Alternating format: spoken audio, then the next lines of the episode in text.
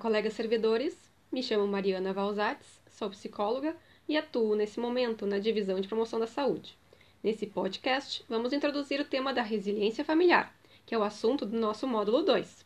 Vamos retomar o conceito de resiliência antes?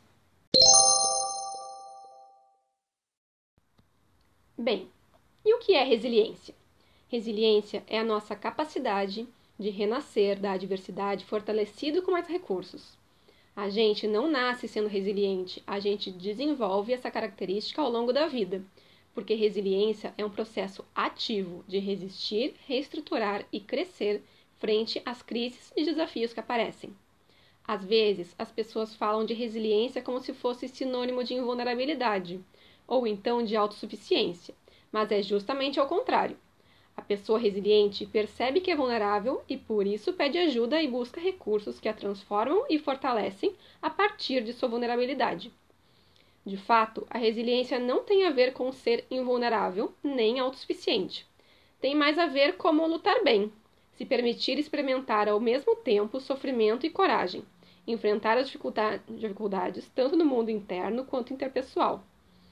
Nós não somos resilientes apesar das nossas deficiências e do déficit de recursos familiares sociais. Nós somos resilientes por causa desses déficits e das experiências que tivemos a partir deles. Ou seja, a resiliência não é uma característica inata, é algo que se constrói na adversidade. É impossível dizer que alguém é resiliente sem ter passado por uma crise, pois é na vivência que essa característica se forja. Agora você pode me dizer, ok, Mariana, isso eu entendi, mas quais são as características de uma pessoa resiliente? Podemos falar de algumas características individuais que pessoas resilientes têm. A primeira delas é um sentimento de confiança em sua própria capacidade, de que é possível resistir às intempéries da vida, de que possuem o senso de coerência para superar os obstáculos e de que estão no controle do seu destino. As pessoas resilientes também normalmente apresentam um locus de controle mais interno, Locus de controle é um conceito que a gente usa para definir a expectativa que o indivíduo tem sobre a medida do seu próprio controle. É um contínuo entre dois polos, um locus mais externo, onde aquelas pessoas que colocam a culpa fora de si, em Deus, no destino, na sorte, nos outros, e um locus de controle mais interno, que são aquelas pessoas que acreditam que têm poder sobre as coisas que acontecem na sua vida, se responsabilizam por suas decisões e comportamentos. Pessoas resilientes também apresentam uma esperança realista e um senso de controle pessoal, associado a uma elevada autoestima e eficiência. Pessoas com essas características tendem a apresentar enfrentamentos bem-sucedidos, ao passo que pessoas que apresentam uma tendência ao sentimento de desamparo aumentam a probabilidade de uma adversidade levar a outra. Hoje sabemos que tanto o otimismo quanto a desesperança são aprendidos. Pessoas rotuladas a vida inteira como burras ou incapazes, por exemplo, passaram boa parte das suas vidas acreditando nisso. É um processo de desesperança aprendida. Já alguém que teve suas características positivas valorizadas e recebendo feedback positivo acreditará nisso? Tanto um quanto o outro recairá em situações que reforcem o que o mundo externo fala. Então, pessoas resilientes tendem a ser mais otimistas, muitas vezes apresentando tipo ilusões otimistas durante períodos de crise intensa. Se agarram a algumas crenças positivas que as façam ver uma luz no final do túnel. Isso não quer dizer negar a realidade, nem investir lentes cor-de-rosa dissociadas do que está acontecendo, apenas que tentam encontrar sentido na crise que estão vivendo. E por fim, pessoas resilientes apresentam influências protetoras fundamentais nos contextos familiar e social. Pessoas resilientes não se forjam sozinhas. Elas sempre tiveram algum modelo positivo ou alguém que acreditou no seu potencial, seja um profissional, algum familiar, professor, vizinho, amigo, sacerdote, entre outros. A autoestima e a eficiência são promovidos fundamentalmente nos relacionamentos de apoio, ou seja, a resiliência se constrói no contexto das relações. Mas tu pode estar se perguntando: o que é necessário então para desenvolver resiliência? Primeiramente, a adaptação aos eventos de crise é influenciada pelo significado da experiência, o que é socialmente construído, ou seja, a resiliência se constrói nas nossas interações com o meio. Entendendo isso, compreendemos também que precisamos ter uma visão ecológica da resiliência, ou seja, temos que levar em conta muitas esferas da vida quando falamos em resiliência, sejam as ocorrências dentro da família, como as questões mais amplas, comunitárias, políticas, raciais, econômicas.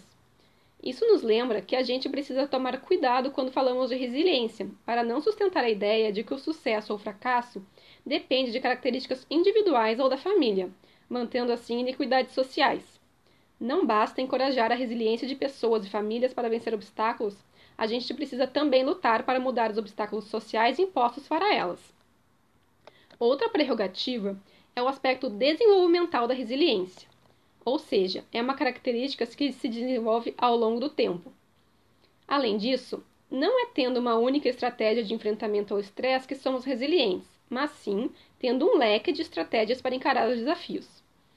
Às vezes, uma pessoa encara bem um desafio, mas lhe faltam recursos internos e sociais para enfrentar outro bem diferente.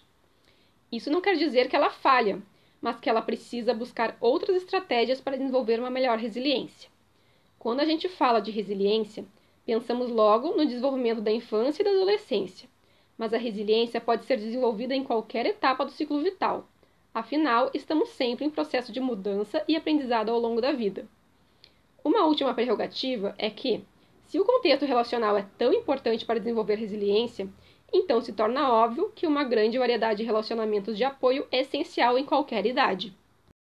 E onde entra o conceito de resiliência familiar nisso tudo? Agora que vimos a ideia de resiliência numa perspectiva individual, podemos pensar como transpor isso para a família. A ideia de resiliência familiar é pensar como as famílias podem resistir aos desafios e renascer a partir deles. Acreditar que toda família pode desenvolver processos resilientes é ter a convicção que tanto a força individual quanto a força familiar são forjadas pela cooperação entre os membros da família para lidar com uma crise repentina ou com um estresse muito prolongado. A definição de resiliência familiar surgiu mais ou menos na década de 90 e uma das principais estudiosas do assunto é a Forma Walsh, uma psicóloga dos Estados Unidos. Segundo ela, a resiliência familiar consiste na maneira como uma família enfrenta e lida com uma experiência difícil, resiste ao estresse, se reorganiza de modo eficiente e segue a vida. Isso influenciará a adaptação imediata e a longo prazo de todos os membros da família e a própria sobrevivência e bem-estar da unidade familiar. Antes de continuar, precisamos fazer uma pausa para desfazer alguns mitos. Para nós falarmos de resiliência familiar, precisamos primeiro desfazer dois grandes mitos que assombram a noção de família. O primeiro deles é que famílias saudáveis são isentas de problemas. Isso não apenas é irreal, pois todos temos problemas, como é muito fantasioso, pois não dá para imaginar a vida sem percalços. Quando a gente pensa que esse mito é verdadeiro, facilmente caímos na ideia de que qualquer problema que aparecer é sintomático e, portanto, disfuncional. Isso tende a patologizar as famílias mais comuns. A verdade é que todas as famílias têm problemas, mas o que faz uma família saudável e resiliente é a forma como os membros articulam as estratégias para enfrentar as crises que surgem e a sua competência para resolver os problemas. Outro mito é que só a família idealizada tradicional pode ser saudável, esse mito de que só família de pai provedor, mãe dona de casa, brancos de classe média com dois filhos pode ser saudável é totalmente equivocado. Não é a estrutura da família que a torna resiliente, mas os processos familiares que acontecem ao longo do tempo que vão torná-la capaz de enfrentar os desafios.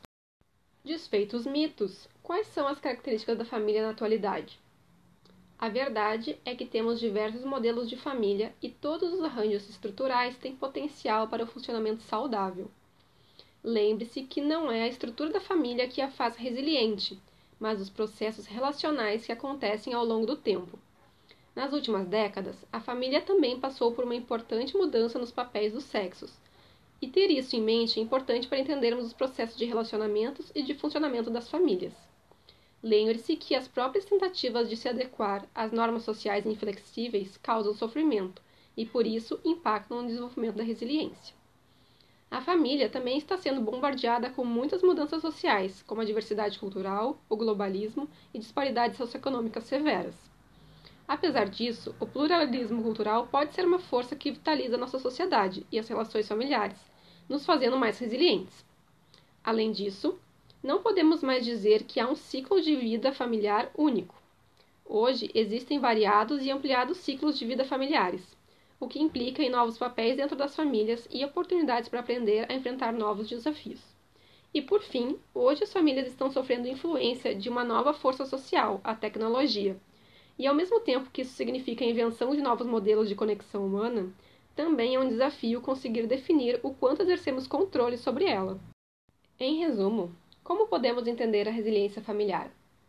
O modelo de resiliência familiar é fundamentado na força que as famílias têm e orientado para a competência que elas podem desenvolver. Se encararmos as famílias assim, deixamos de vê-las como prejudicadas ou disfuncionais e passamos a vê-las como desafiadas pelas adversidades e com potencial para desenvolvimento dos membros. E acreditem, todas as famílias têm potencial para ser resilientes. Essas foram algumas reflexões iniciais sobre resiliência familiar. Aqui quem fala é a psicóloga Mariana Valzatz. Espero que tenham gostado e refletido sobre como tudo isso está presente no dia a dia de cada um. Agora já podemos seguir com os outros materiais do módulo. Até a próxima!